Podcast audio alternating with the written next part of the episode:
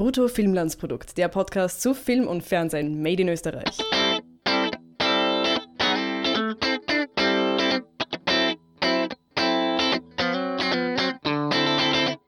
Hallo Hannes. Hallo Harry. Wir besprechen heute einen, ich nenne es jetzt Winterklassiker. Im Sommer habe ich die Filme Sommerklassiker genannt, jetzt nennen wir sie Winterklassiker.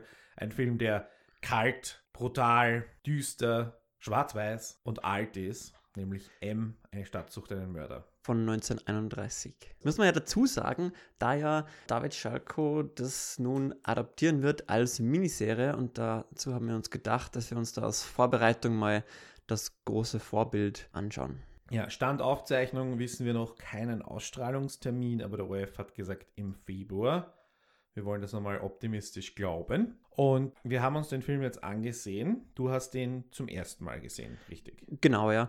Und ich habe das auch ganz bewusst äh, ohne jegliches Vorwissen gemacht. Also ich habe mal keinen Trailer angesehen, falls es damals schon sowas gab. Äh, ich ich kenne so keine der Schauspieler. Von Fritz Lang habe ich auch noch nie was gesehen diejenigen, die sich mit viel mit Film beschäftigen, denen wird der Film natürlich also sehr bekannt sein, gilt ja als wie eines der großen deutschen Meisterwerke der, der Filmgeschichte. Und Tatsache ist aber, dass Otto Normalbürger noch nie diesen Film geschaut hat oder genau. fast noch nie was davon gehört hat. Und äh, ich ja, habe da auch ganz, ganz bewusst versucht, mich äh, oder diese Rolle auch einzunehmen und bin da einfach ins kalte Wasser gesprungen sozusagen.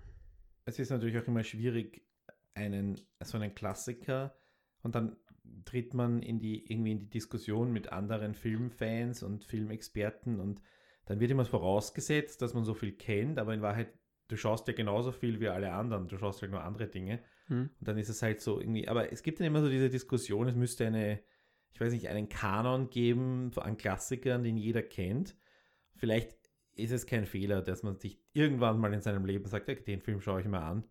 Und jetzt hast du das, kannst du den abhaken und kannst dann als nächstes irgendwas anderes sehen, was noch nie jemand gesehen hat. Genau. Wo kann man das abhaken? Das heißt, wo ist der Film verfügbar? Er ist auf Amazon Prime verfügbar in einer mäßigen Qualität. Es finden sich auch auf archive.org und auf YouTube mehrere Versionen dieses Films. Ich habe keine Ahnung, wie die rechte Situation ausschaut, aber ist halt so.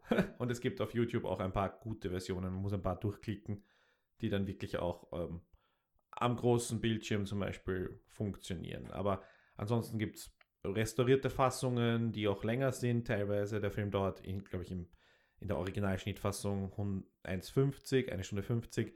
Und es gibt eine, glaube ich, etwas längere restaurierte Fassung, die es auf die DVD gibt. Und es gibt die äh, ja, von diesen ganzen Klassiker-Editionen, Criterion und wie sie alle heißen, die können Sie natürlich unterstützen mit einem DVD-Kauf. Aber prinzipiell äh, ist das ein Film, den man schon auch öfter schauen kann, weil man wirklich wieder was entdecken kann. Ich persönlich habe den Film jetzt äh, dreimal gesehen. Ich hatte auch vor vielen, vielen Jahren einmal die Gelegenheit, ihn auf der großen Leinwand zu sehen, aber ich bin eben mit dem Anspruch hingegangen, so ich will mir jetzt Klassiker anschauen und in, in meiner Filmbeschäftigung von eben damals.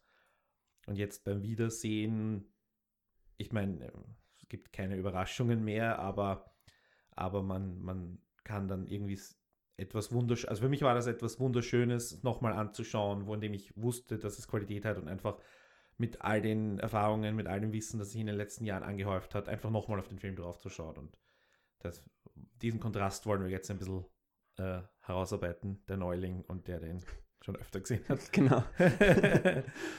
Aber es ist auch ein Ö-Film. Das wollen wir nicht unter den Tisch kehren. Äh, unter den Tisch kehren. Also er passt hier in unserem Podcast. Wir machen jetzt nicht hier irgendein ausländisches Zeugs. Nein, äh, Fritz Lang ist Österreicher und der Hauptdarsteller Peter Lorre ist auch Österreicher. Also je nachdem, wie man das dann mit den Grenzen damals und so sieht. Aber äh, Fritz Lang ist auf jeden Fall in Wien geboren. Und ähm, ansonsten in den Nebenrollen sind auch noch ein paar Österreicher, Theo Lingen zum Beispiel, ein paar bekanntere Namen, aber das ist jetzt, das führt dann, glaube ich, zu weit. Möchtest du vielleicht für diejenigen, die den Film noch nicht gesehen haben oder den Film schon wieder vergessen haben oder aus welchen Gründen noch immer eine Auffrischung brauchen, die Handlung zusammenfassen und natürlich auch gerne das Ende. Also Spoiler, geben wir jetzt keine Rücksicht bei einem Film, der 80 Jahre alt ist. Genau. Ja, gerne. Äh, In Berlin geht ein Mörder um und die ganze Stadt ist in Angst und Schrecken versetzt. Äh, es ist eine große Belohnung auf, ausgeschrieben auf diesen äh, Kindermörder. Ähm, Tatsache ist aber, dass die Polizei im Dunkeln tappt und dass äh, ja, die Beschuldigungen nur so durch die, durch die Straßen fliegen. Äh, jeder könnte es sein. Und ähm, auch die Verbrecher sind äh, in Aufruhr, weil sie, weil ihnen das irgendwie auch selber die Geschäfte vermisst und weil anscheinend da auch natürlich die, eben die Polizei mehr sucht. Und äh, ja, so macht sich eine ganze Stadt auf, um diesen Kindermörder zu finden. Die Verbrecher ähm, rekrutieren dann irgendwie so eine Bettlergruppe, um, um den zu finden. Äh, schließlich ist es dann aber eher ein Glücksfall, der zum Erfolg führt, weil ein blinder Ballonverkäufer erkennt das Pfeifgeräusch oder äh, den, ein, ein gepfiffenes Lied, ähm, das er bei einem vorher umgebrachten Mädchen schon mal äh, gehört hatte. Und er weist dann einen äh, ja, jungen Burschen darauf hin, dass das wohl dieser, dieser Mörder sein muss. Und der junge Bursche, der schafft es da ein, äh, mit Kreide irgendwie ein M auf die, auf die Jacke de, des Mörders, nennen wir ihn M. ähm, nennen wir ihn so. Ja, so er, er, er, heißt dann also Hans Beckert. Äh, ist, glaube ich, auch die einzige Figur, die einen Namen trägt in diesem Film. Ähm, und M äh, flieht dann in so einen ja, Gebäudekomplex, äh, wohin die, die Bettler ihn verfolgen und die Verbrecher äh, abends umstellen dieses Haus und äh, durchsuchen dann das Haus und finden dann M schließlich nach einer 15-minütigen Sequenz ungefähr äh, in diesem Haus zerren ihn irgendwie in eine abge, äh, abgebrannte Fabrik oder so und äh, machen ihm dann quasi einen Prozess, einen ja, Schauprozess.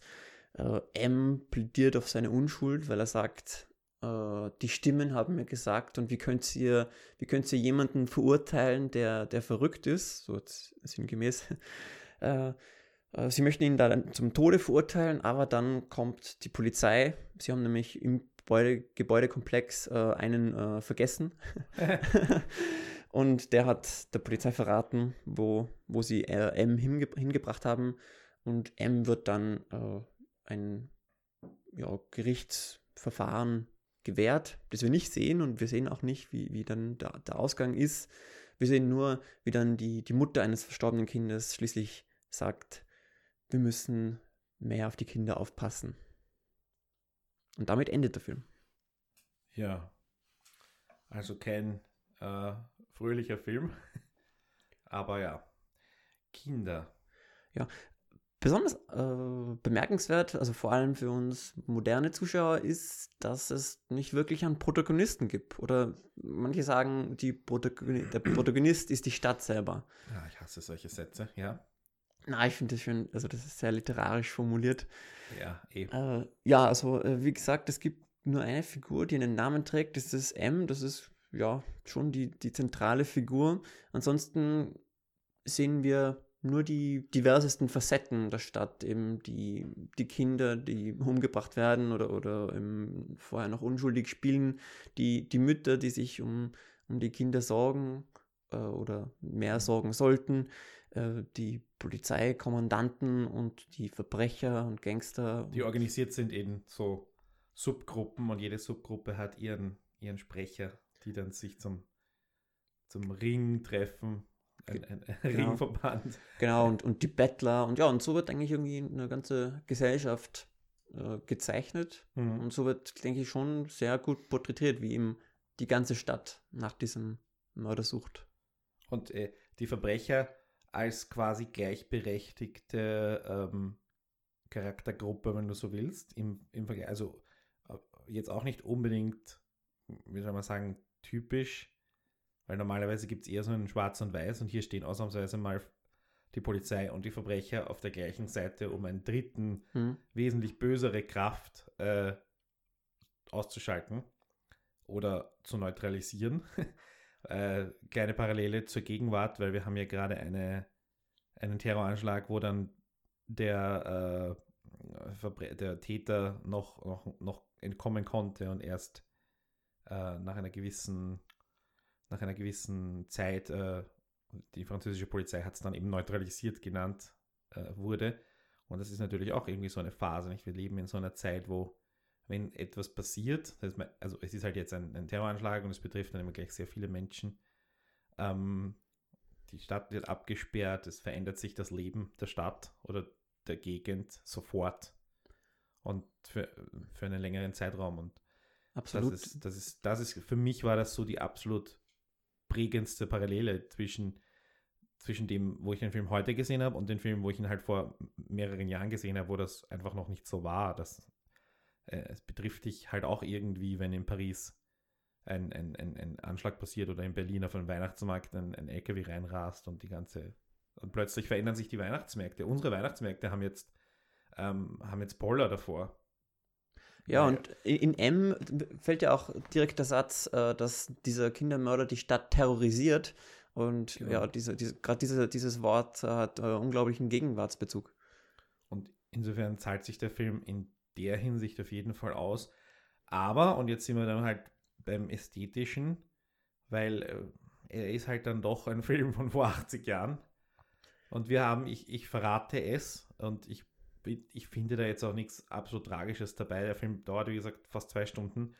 Und er ist sehr langsam teilweise.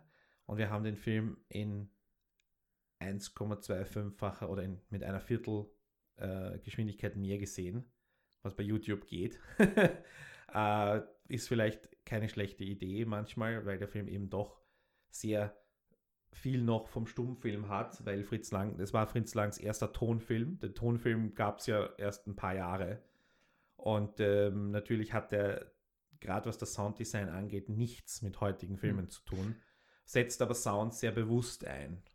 Ja, also absolut sehr ungewohnt für ein modernes Publikum und äh, ich habe mich auch ehrlicherweise schwer getan, vor allem zu Beginn da jetzt groß äh, mega aufmerksam zu sein. Also war auch schon ein bisschen später am Abend, muss man auch zugeben. Ja. Na, aber trotzdem, äh, vor allem die, die Absenz von Filmmusik, abs abgesehen von diesem, diesem äh, wiederkehrenden Pfeif-Motiv, äh, ist äußerst ungewöhnlich. Und das ist auch etwas, was, was einem gerade durch das Schauen eines solchen Films erstmal wieder bewusst wird, wie, wie unglaublich gewohnt wir dran sind, äh, eigentlich fast ständig Filmmusik zu hören. Äh, ja, wenn man, wenn man sich das anschaut, also beim zweistündigen Film ist, ist ja oft mal fast eine Stunde Filmmusik. Das, das ist einem eigentlich gar nicht bewusst. Wenn man, wenn man sonst so drüber denkt, denkt man vielleicht, ach ja, ab und zu ist da vielleicht mal ein bisschen ein Ton, aber eigentlich ist es eben äh, ständige Untermalung. Und nicht nur die Musik, sondern auch irgendwie die, so Atmosphärengeräusche. Also was weiß ich, irgendwie so ja, Straßengeräusche oder irgendwo im Hintergrund im Büro klingelt ein Telefon. Ja. Wind, So einfach nur Wind, der durch die Genau. Straßen weht oder sowas, ja. Genau, und da- das, wenn das, das äh, fehlt, dann, dann merkt man irgendwie diese Stille erst so richtig. Und, und ähm, gerade wenn diese länger anhält, ist es erstaunlich, wie, wie, wie ungeduldig man eigentlich Mhm. als Mensch geworden ist, wenn, man sieht, dass man es kaum aushält, so eine Filmszene, wo 15 Sekunden lang nichts gesprochen Ja. wird, man fast nichts hört. Wobei ich muss das insofern für mich persönlich relativieren, weil dadurch, dass ich halt 20, 30 oder mehr österreichische Filme im Jahr schaue, äh, also Spielfilme, wo ja die Musik oftmals auch keine besonders große Rolle spielt oder wo halt zum Beispiel Michael Haneke ist sicher auch ein prominentes Beispiel, der keine Musik bewusst einsetzt. Und es ist mir oft, dass es mir fehlt. Aber ich habe mich da doch irgendwie auch dran gewöhnt, dass ich einfach einen, einen Film in einer gewissen Stille oder wo halt nicht ein permanentes musikalisches Grundrauschen da ist, ähm, gut durchstehen kann. Und im Umkehrschluss zum Beispiel fällt es mir dann auf, dass es Serien gibt. Ähm, wir haben jetzt diese Woche uns ein paar äh, Piloten angeschaut, um einfach darüber zu reden. Und die waren zum Beispiel auch permanent mit Musik unterlegt und du hattest ein permanentes Geklimper im Hintergrund. Mhm. Und mir ist es tatsächlich im Kontrast aufgefallen, wie, wie, wie moderne Serien eigentlich äh, zum Beispiel permanent Musik haben und dich von, um dich von einer Szene zur nächsten zu leiten und dich auch quasi so durchzuführen. Und der Film macht das halt so, okay, es ist Stille, du erwartest, dass gleich was passiert und dann ähm, ist ein schrilles Polizeipfeifen. Und wenn dieses schrille Polizeipfeifen im normalen Straßenlärm wäre, würde es nicht so plakativ Mhm. also dastehen. Und da hat Fritz Lang das, also ich glaube nicht nur, ich weiß es, weil ich es gelesen habe und von ihm äh, zitiert, dass er das absichtlich gemacht hat, dass er gesagt hat, ähm, er, er hat sich äh, in den Vorbereitungen auf diesen Film auch konzentriert, wie sich so eine Stadt anhört und dann darauf beschlossen, diese Geräusche einfach rauszulassen, weil und das eben, wenn die Kinder auf der Straße spielen und natürlich ist das auch im Studio gedreht worden, das heißt und wir und wir reden hier von fünf Jahre nach flächendeckender Einführung des Tonfilms, also neue Technik, alles ist erlaubt und Fritz Lang hat Mhm. das instinktiv und sehr bewusst äh, eingesetzt. Äh, instinktiv richtig, aber und sehr bewusst exzellent und hat wieder mal bewiesen, dass er der hervorragende Filmemacher ist, für den ihn alle halten. Jo. Äh, du sagst, dass der Film oder der Ton, den gab es erst seit ähm, ein paar Jahren im Film. Das hört man, finde ich, schon auch. Äh, ich habe mich schon manchmal schwer getan, die Textzeilen zu verstehen. ja, es, es rauscht halt manchmal noch ein bisschen bei den Mikros. Und auch was das Sprechen angeht, die, die Schauspieler sind, ähm, also du merkst so die Berliner Schnauze, die hörst du schon noch raus bei vielen Schauspielern, aber viele, es hat trotzdem keine, es ist kein Berliner Film per se. Es sind ein Nee. paar Schauspieler aus Berlin, es sind eben auch ein paar Österreicher. Peter Lorre hörst überhaupt keinen Akzent irgendeiner Art und Weise an. Und ähm, ja, die, da, da fehlt es noch. Manche reden sehr schnell, manche reden sehr langsam. Also es ist auch Mhm. hier einfach, es, da, da ist eine gewisse Feinabstimmung, wo ich glaube, dass du oder dass die Branche einfach noch äh, Routine brauchte. Und wie gesagt, wenn wir vom, wenn ich sage, der Tonfilm wurde eingeführt, es gab 1927 den, den, den, der Jazzsinger, den er, das erste quasi Musical, das irgendwie so als, würde ich jetzt mal als Meilenstein setzen. Ab da kann man von Tonfilm reden. Also wir reden hier wirklich von drei Jahren später. Ja. Und das ist äh, plus halt, ich weiß jetzt nicht, die mit der Filmtechnik und so weiter, wo das jetzt genau alles herkommt und so weiter. Aber das ist äh, halt für die filmhistorischen Feinspitze vor allem für die technikhistorischen Feinspitze, was, was mich jetzt persönlich nicht so sehr interessiert, aber man kann es natürlich nicht auslassen zu sagen, hey, 1930, 1931 muss man das mitdenken. Und das Bild ist natürlich auch noch sehr stummfilmartig. Es ist äh, sehr, sehr ex expressionistische Einstellungen von Gesichtern, die, die etwas tun. Es gibt Szenen, die halt komplett äh, äh, auch von den Einstellungen her, wo, wo, wo du das Gefühl hast, ah, das sind jetzt Schauspieler, die das Stummfilm-Schauspiel gewohnt sind. Mhm. Ja, und die sich auch so verhalten und auch, und das ist auch, die, die Bilder sind auch so aufgelöst teilweise, dass du einfach, du, du merkst, das ist jemand, der einfach Stummfilme gemacht hat sein ganzes Leben lang und nicht wirklich davon wegkommt. Genau, ähm, vor allem denke ich bei M, also bei Hans Beckert, äh, sieht man das, wie, wie vor allem, wenn, wenn er sich gerade irgendwie bei diesem äh, Gebäudekomplex versteckt und da ist er halt mit, mit hoch, mit weit aufgerissenen Augen, ähm, fürchtet er sich vorm Entdecktwerden. Äh, und das über, über viele Sekunden lang ist, ist es so im Bild, dass es schon sehr ja, expressionistisch gespielt auch. Aber etwas, was zum Beispiel im Stummfilm, was im Stummfilm auch gemacht wurde, was aber mit Ton wesentlich besser funktioniert, ist die, die, das ständige Wechseln zwischen zwei Szenen. Wir hatten ja eine Besprechung der Verbrecher und eine Besprechung der Polizei, die sich ja quasi der Dialog aus, beginnt auf dem, in dem einen Gespräch und geht weiter im anderen und dann wechseln sie so hin und her. Und da gab es auch, ich habe jetzt so Szenen im Kopf aus Stummfilmen, wo du auch Orte wechselst, aber es ist halt wesentlich schwieriger, dem zu folgen, äh, wenn das nur stumm passiert und wenn du dann Mhm. dazwischen noch Texttafeln einblenden musst, weil du vielleicht auch noch Inhalt vermitteln willst, dann wird es sehr problematisch. Aber hier funktioniert das plötzlich. Und da hat natürlich Fritz Lang schon auch gesagt, ich habe ein quasi neues Medium oder eine neue Medienkombination zur Verfügung und ich nutze die jetzt. Und das ist schon toll. Ja, ich war echt überrascht, also wie weit die das schon damals gebracht hatten mit, in Sachen Montagen und ähm, so mit, mit ähm, ja, zusammengeschnittenen Szenen. Sowohl bei diesem, bei diesen zwei äh, Konferenzen, eben Polizei und die Verbrecher, die jeweils beraten, was sie jetzt tun sollen und wie sie diesen M finden können, als auch ähm, ja, später, als zum Beispiel die in der Polizei berichtet wird, äh, was bei diesem Gebäudekomplex passiert ist, wo M in, in, die, in die Fänge der, der Verbrecher geraten ist, wo die Polizei halt irgendwie überall aufgebrochene Räume und, und ein Loch in der Decke oder am Boden halt äh, findet und so weiter. Ähm, ja, wie das alles schon ziemlich ähm, so zusammengeschnitten ist, wie wir das in heutiger Weise auch so ähnlich machen würden. Klar, so, so die, wie sagt man, ähm, die, die Nähte sieht man schon überall noch ein bisschen. Also ist alles noch so, es wirkt ein bisschen fast unbeholfen quasi, so aus heutiger Sicht, ne, weil die haben da auch noch nicht so das, das Feingefühl gehabt oder, oder halt das heutige Tempo natürlich auch ähm, gehabt. Äh, aber in, in, seinen Grundzügen war das schon da.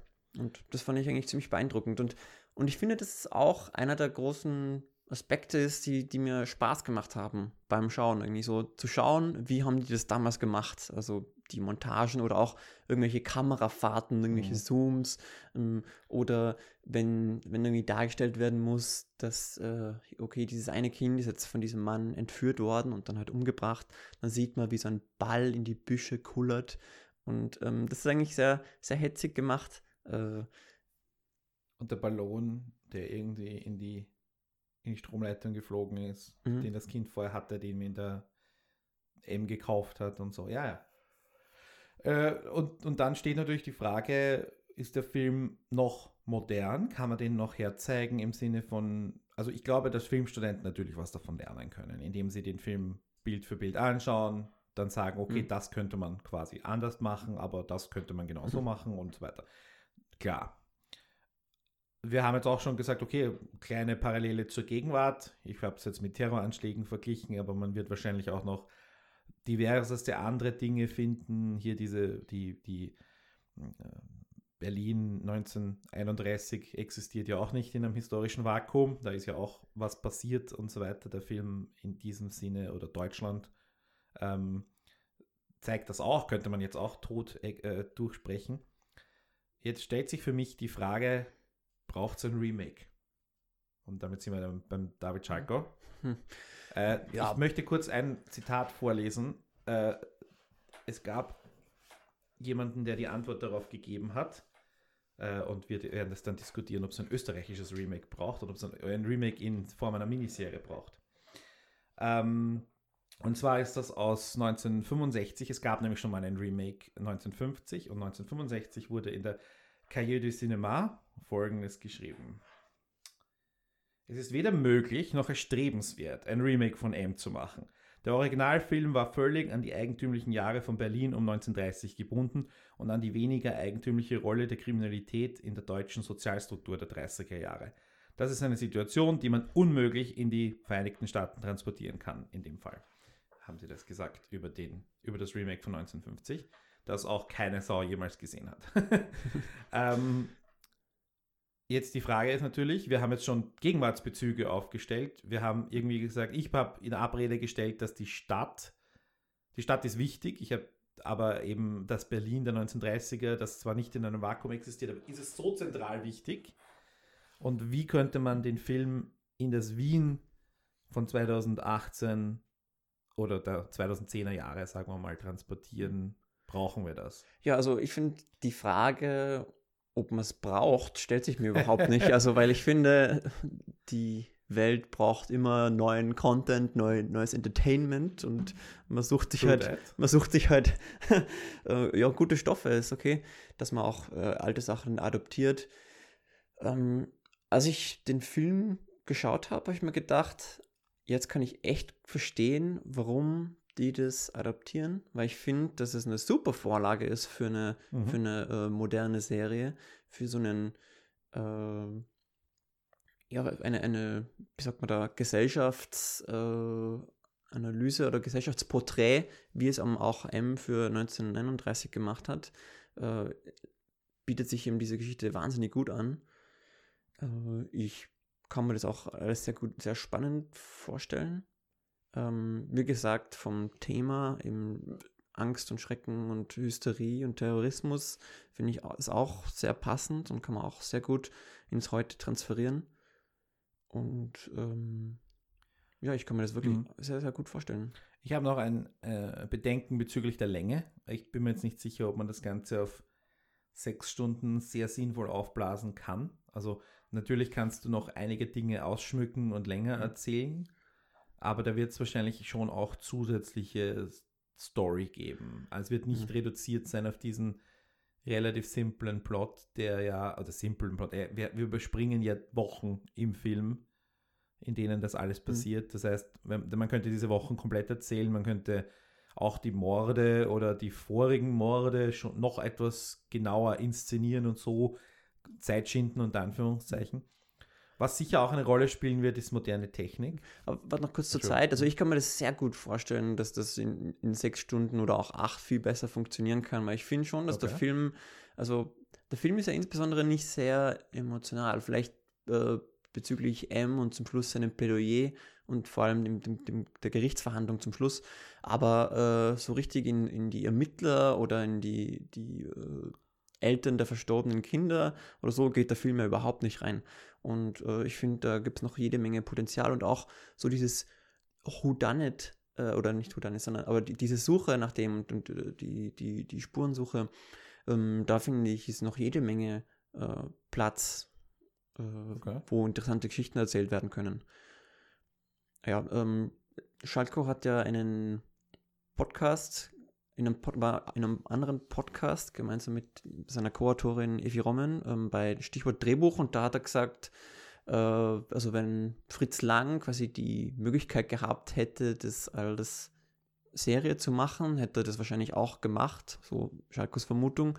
Und das kann ich mir eigentlich schon auch gut vorstellen, weil ja, der, der Film oder die Handlung da noch sehr viel äh, Raum hat, denke. Ich, ich glaube halt, dass es dann am Schluss gar nicht so sehr ein Remake sein wird. Es wird, also könnte ich mir vorstellen, natürlich kann ich mir äh, vorstellen, dass man das, dass man das länger macht und dass man mehr Geschichte erzählt. Ich, glaube, sie haben es ja auch nicht wirklich als Remake gebrandet, also so genannt, sondern Ja. es mehr als Aber sie haben Vorlage halt, genommen. aber, und da können sie halt jetzt nicht raus, das ist halt jetzt sehr schön, wenn sie das so sagen, aber sie können es auch nicht abschütteln. Du kannst nicht den Namen verwenden und dich dann nicht vergleichen lassen.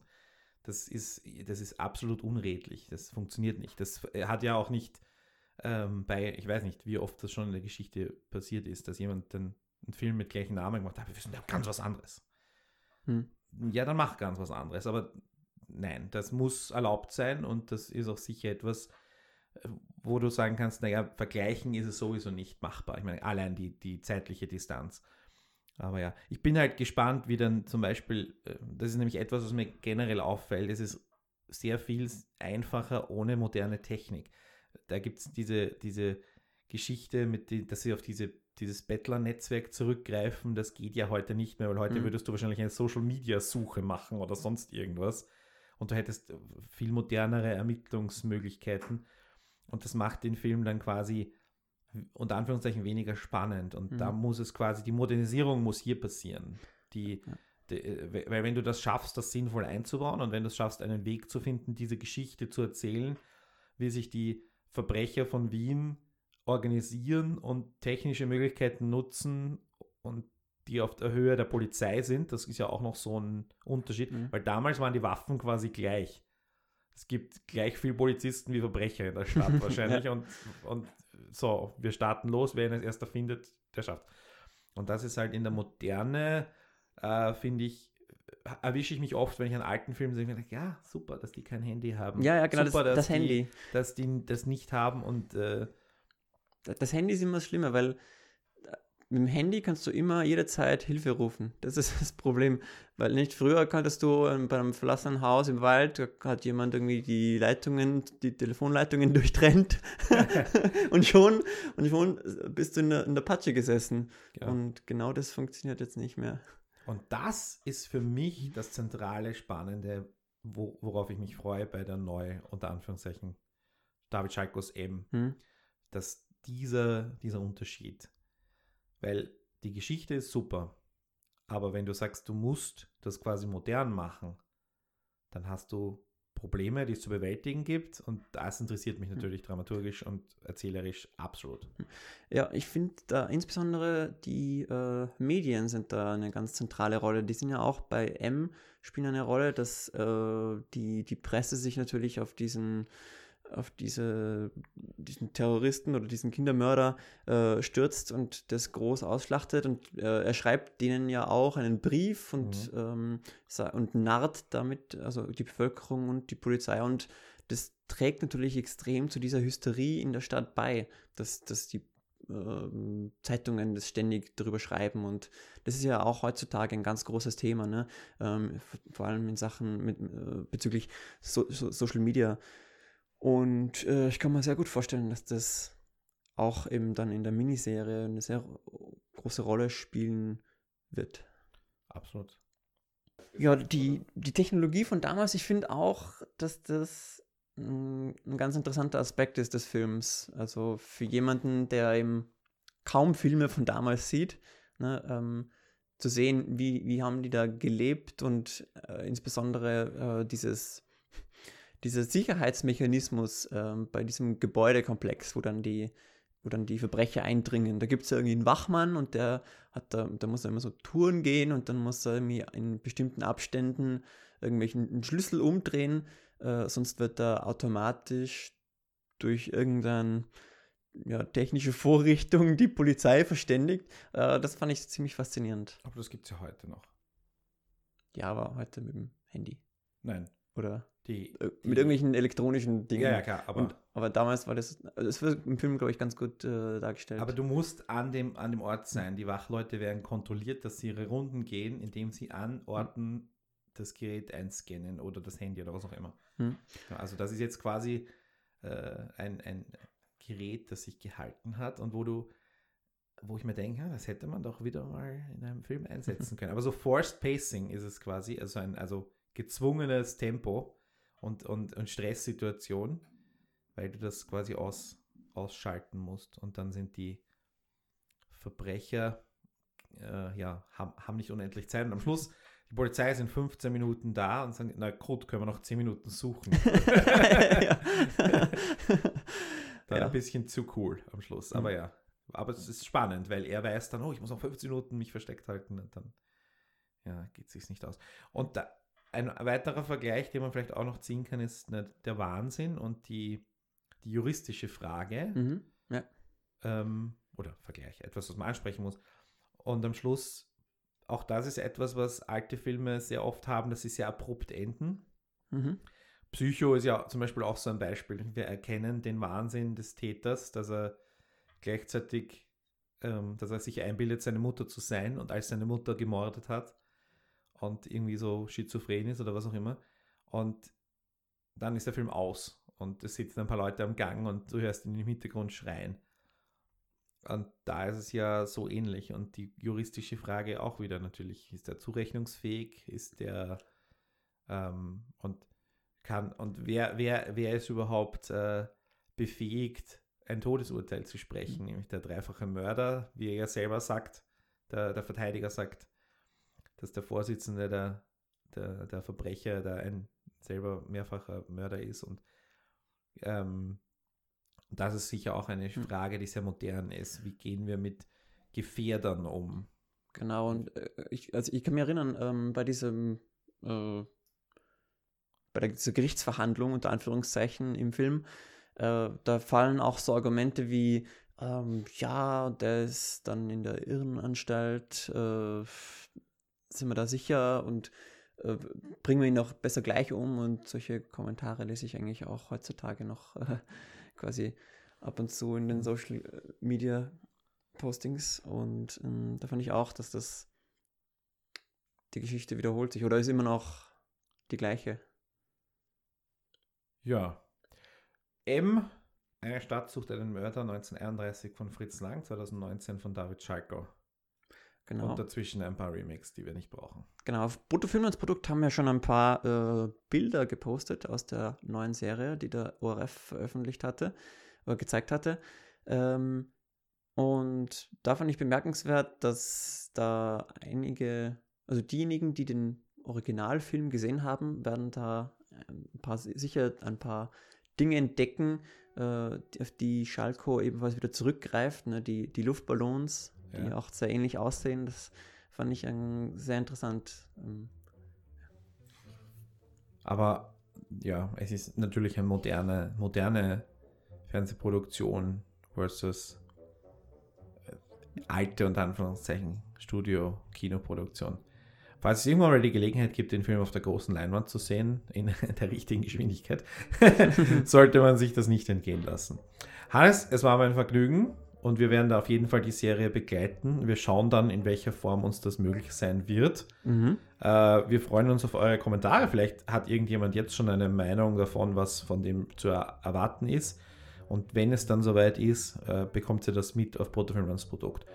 Wenn ihr uns was sagen wollt, kann man uns wie erreichen. Ja, auf Twitter, du bist at Harry Harry mit A-R-I und Lee mit L-I. Und du bist Ed Blameyer mit AYE. Was haben wir noch?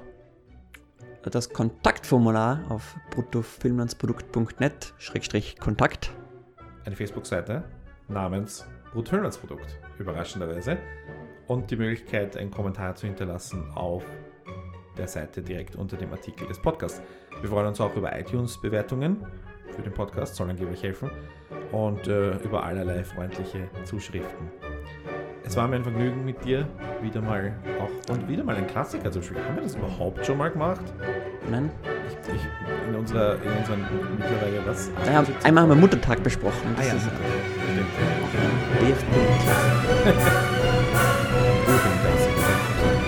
Ja,